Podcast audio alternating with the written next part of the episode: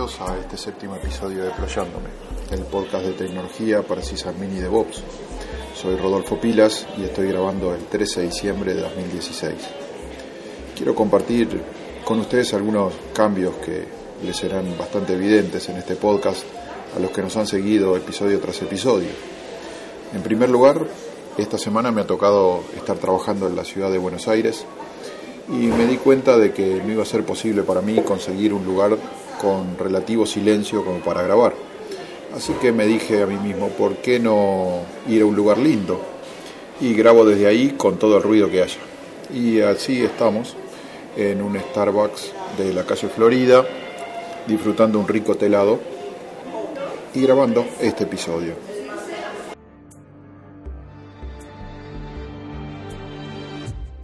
A su vez también estuve hablando con Juan Priario, que él es arroba jpstudio en Twitter, y estuvimos conversando sobre la fluidez en que yo eh, hacía el podcast o que hablaba el tema que iba a ver.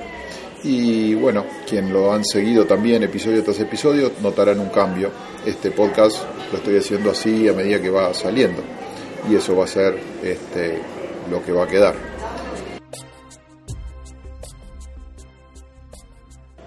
Me ha pasado muchas veces tener que manejar archivos con datos bastante confidenciales o desempeñarme en ambientes donde es imposible que la información se filtre o sería muy malo que eso pasara.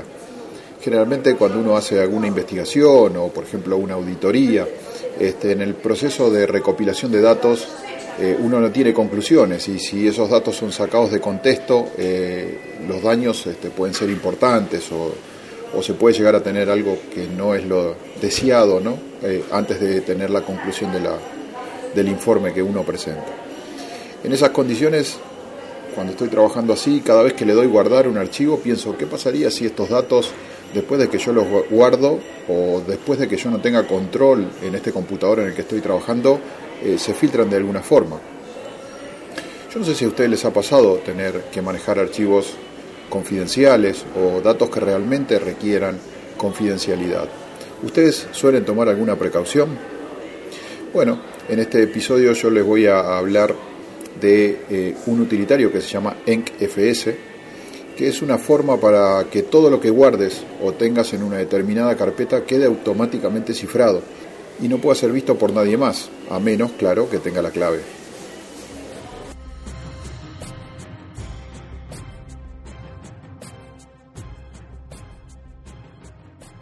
La hora de guardar datos confidenciales, sin duda que tenemos eh, un grupo bastante importante de opciones. Digamos, lo más simple que podemos hacer es poner una clave a un archivo zip o ponerle una, una clave en el procesador de texto cuando guardo el archivo. O también podría inspirarme un poco más y hacer un cifrado asimétrico con mi clave personal GPG. También eh, puedo optar por un contenedor cifrado, hay distintos software que arma un archivo cifrado que luego lo presento en, una carpeta o, de alguna o como una unidad. Por ejemplo, este, lo pongo en un pendrive y luego este, accedo a él y todo lo que guarde allí va a quedar cifrado. Pero hoy les voy a hablar de EncFS.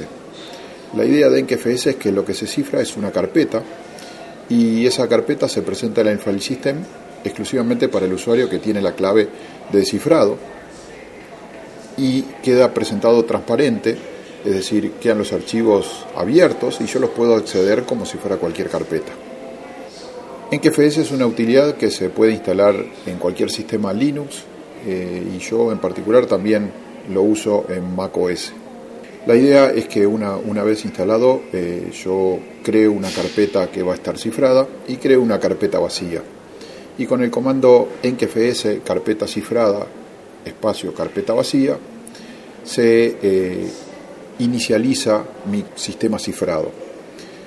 ese volumen cifrado se puede hacer en base a tres opciones. Uno que es una, el modo estándar, digamos, simplemente me va a pedir mi contraseña o mi passphrase, para ser más exacto, y lo va a cifrar Voy a tener un modo para expertos donde me va a ir haciendo cada pregunta, el algoritmo que quiero, qué, grado de, de, inscripción quiero, etcétera. O voy a tener un modo preconfigurado paranoico, como le llama eh, en KFS mismo. La idea es que cada vez que yo quiera volver a montar esa carpeta cifrada para accederla, me va a volver a pedir mi, mi contraseña. Si obviamente si pierdo esa contraseña, o precisamente como les decía, es una passphrase, si la pierdo no hay, no hay vuelta atrás. Una vez que termino de inicializar este, mi volumen cifrado, eh, ya puedo acceder directamente a la carpeta montada y ahí todo lo que yo escriba automáticamente va a estar siendo cifrado y guardado en esa carpeta que, les dije que, es cifrada. Si por algún motivo mi computadora se apaga eh, o me la, me la roba mientras, o lo que sea, eh, o alguien quiere acceder a mi computadora y leer esos datos, no, no va a poder. Si, si, la computadora se apaga y la vuelven a encender, va a estar sin montar, entonces no la va a poder, no, lo único que le van a quedar es la carpeta cifrada. Si la, si la computadora está prendida y está accediendo concurrentemente conmigo, ya sea este, otro usuario o otra aplicación que quiere leer, quiere leer mis datos, no lo va a poder porque el, único que es dueño del manejador de la carpeta abierta eh, soy yo, es mi sesión. Lo puedo utilizar con cualquier herramienta porque en mi sesión es una carpeta que tiene todos los datos así, mis archivos van a estar allí, yo puedo crear subcarpetas, puedo guardar con mi procesador de texto normal, puedo copiar archivos para allí adentro, lo que quiera hacer, puedo ver videos allí adentro, o sea, no tengo ninguna limitación de uso, pero cuando la termino de usar, lo único que hago es desmontarla eh, con el comando fuser eh, mount menos u y la carpeta donde estaba, donde estaba montada. Si entro a la carpeta que está cifrada, lo único que voy a ver es basura, directamente nombres de archivo que no tienen relación ninguna. Eh, y los datos, obviamente, si, trato de accederlos, van a estar cifrados. Como les decía, EnkeFS está disponible en distintas distribuciones y distintos sistemas operativos. Entonces, si yo esa carpeta cifrada la copio con normalmente, o sea, van a ser un grupo de archivos en realidad, la copio normalmente a un dispositivo que yo pueda mover de un lado a otro, puedo llevarme eh, esos datos a, otra este, computadora y teniendo la passphrase correspondiente puedo y, y por supuesto en KFS puedo volver a montar.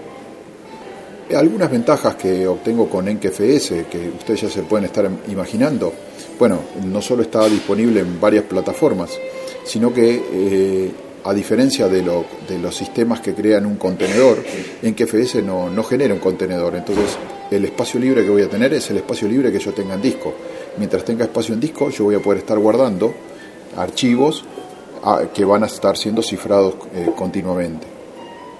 La, otra ventaja es que el directorio donde tengo la carpeta cifrada puede estar localizado en cualquier file system normal, es decir, puede ser un file system de red, eh, puede ser un file system en un USB, puede ser un file system en un disco externo, em, puede ser de solo lectura grabado en un CD.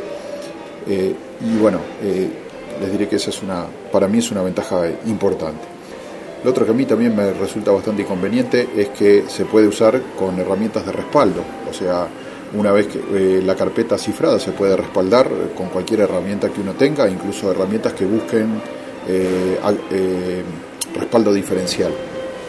Una característica que también a mí me gusta bastante es que eh, en KFS no está, no está descifrando el archivo completo. Si yo tengo un archivo muy grande y es un video y yo estoy viendo el video y decido adelantar para empezar a ver de la mitad en adelante, esos datos van a ser los que va a estar descifrando para que yo pueda eh, obtener el video en, en tiempo real.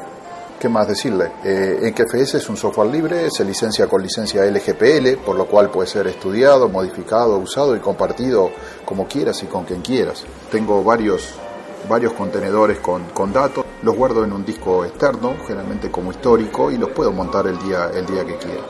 Soy Rolfo Pilas, en Twitter me siguen por arroba pilasgurú y les dejo un saludo a todos. Espero que este podcast les haya aportado para mejorar y como siempre aguardo sus inquietudes y sus sugerencias comentando en deployando.me. Hasta la próxima edición.